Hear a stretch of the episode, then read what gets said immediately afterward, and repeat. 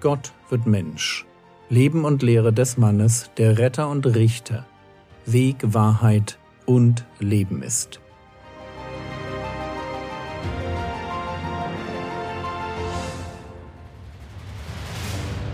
Episode 301 Unglaube in Nazareth.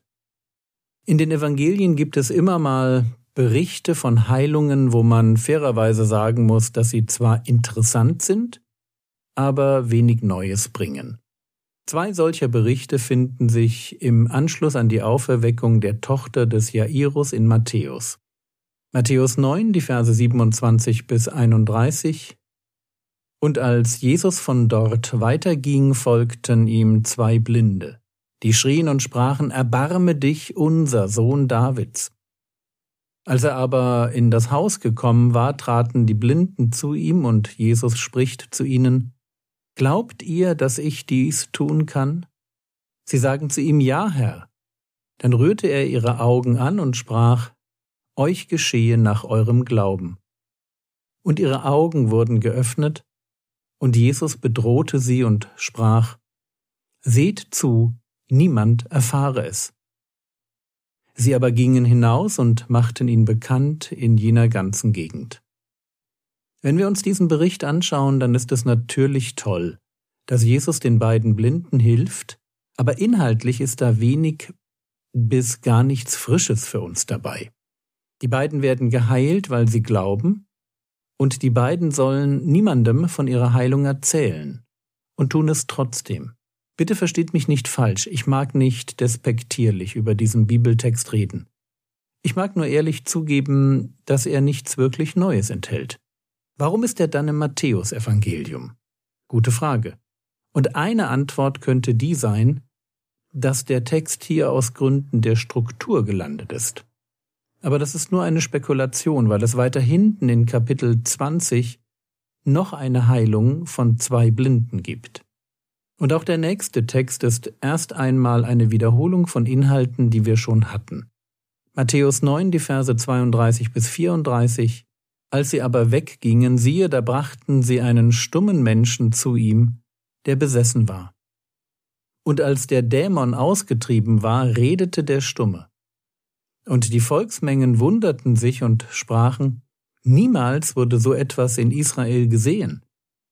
Die Pharisäer aber sagten, er treibt die Dämonen aus durch den Obersten der Dämonen.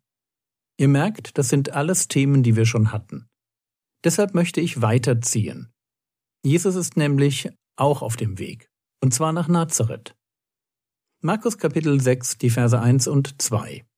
Und er ging von dort weg und kommt in seine Vaterstadt, und seine Jünger folgen ihm nach.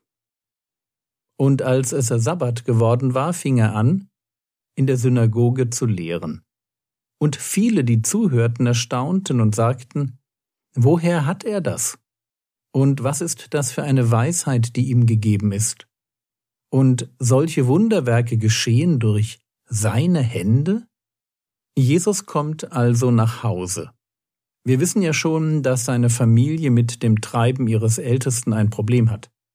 Vielleicht erinnert ihr euch noch an Markus Kapitel 3, Vers 21. Dort lesen wir, Und als seine Angehörigen es hörten, gingen sie los, um ihn zu greifen, denn sie sagten, er ist von Sinnen. Jetzt kommt also der, den sogar seine Familie für etwas sonderbar hält, in seine Vaterstadt, die nach unserer Vorstellung eher ein Vaterdorf war. Und seine Jünger sind mit dabei. Es wird Sabbat und Jesus geht in die Synagoge, um dort das zu tun, was ein Rabbi eben tut. Er lehrt. Und klar, in der Synagoge trifft sich das ganze Dorf. Und diesmal bleibt es ruhig. Vielleicht erinnert ihr euch noch an Lukas 4? Jesus hatte schon einmal in Nazareth in der Synagoge gelehrt. Wer nicht weiß, wovon ich rede? Die Podcast-Episoden 116 bis 118 beschreiben den Vorfall. Damals wollte sein eigenes Dorf Jesus umbringen. Diesmal bleibt es bei Erstaunen und kritischen Kommentaren. Woher hat er das? Immerhin kein Mordanschlag. Sie haben ihre Lektion, wenn man so will, gelernt. Aber natürlich ist es für sie weiterhin ein Problem zu verstehen, was da passiert. Und viele, die zuhörten, erstaunten und sagten, woher hat er das?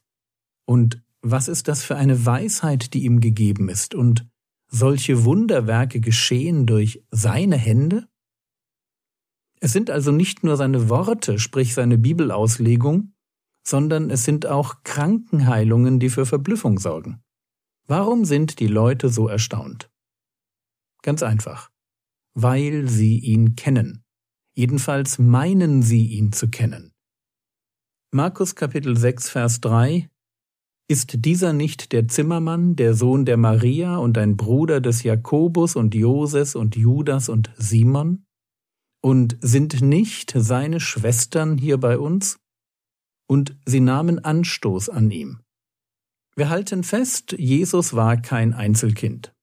Er hat mindestens noch sechs Geschwister, vier Brüder und mindestens zwei Schwestern. Der Judas, der hier genannt wird, ist übrigens der Autor des Judasbriefes. Jakobus wird später eine führende Rolle in der ersten Christengemeinde in Jerusalem einnehmen, und von ihm ist der Jakobusbrief. Das nächste, was wir festhalten müssen, ist der Beruf Zimmermann. Jesus ist für die Einwohner von Nazareth der Zimmermann.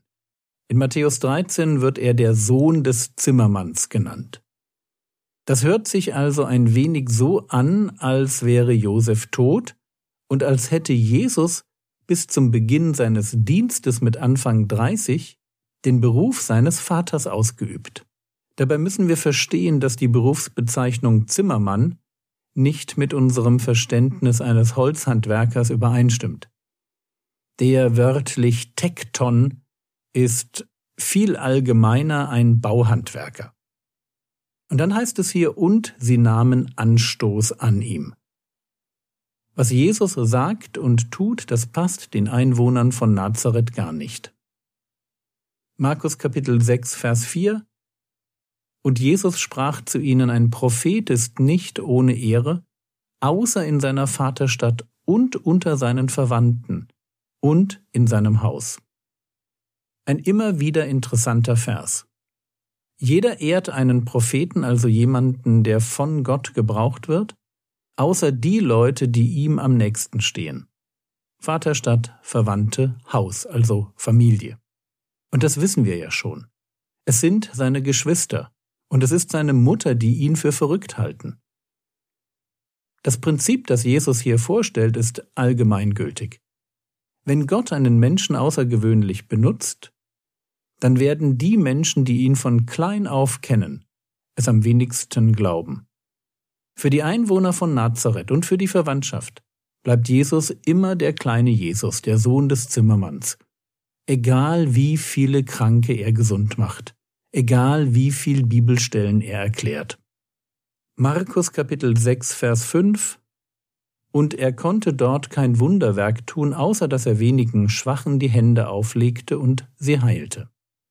Kein Wunderwerk im Sinne von kein richtiges Wunderwerk.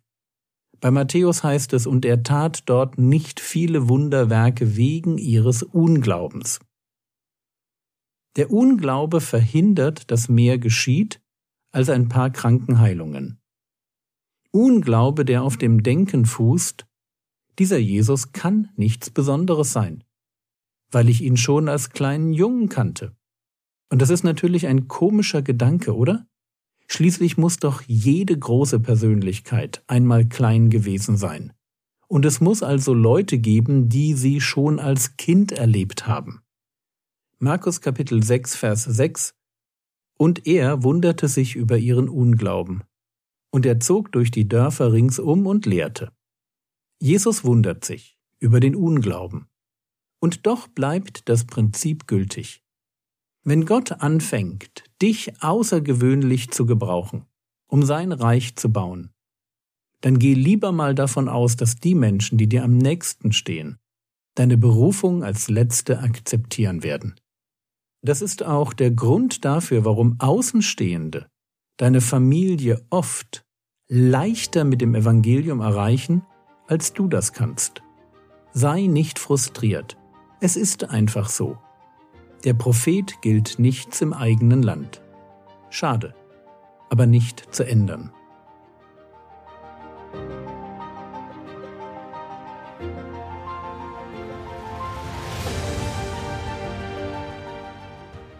Was könntest du jetzt tun? Du könntest dir Zeit nehmen, um für deine Familie und deine Verwandtschaft zu beten. Bestimmt sind noch nicht alle gläubig. Das war's für heute. Guter Tipp für den Montag.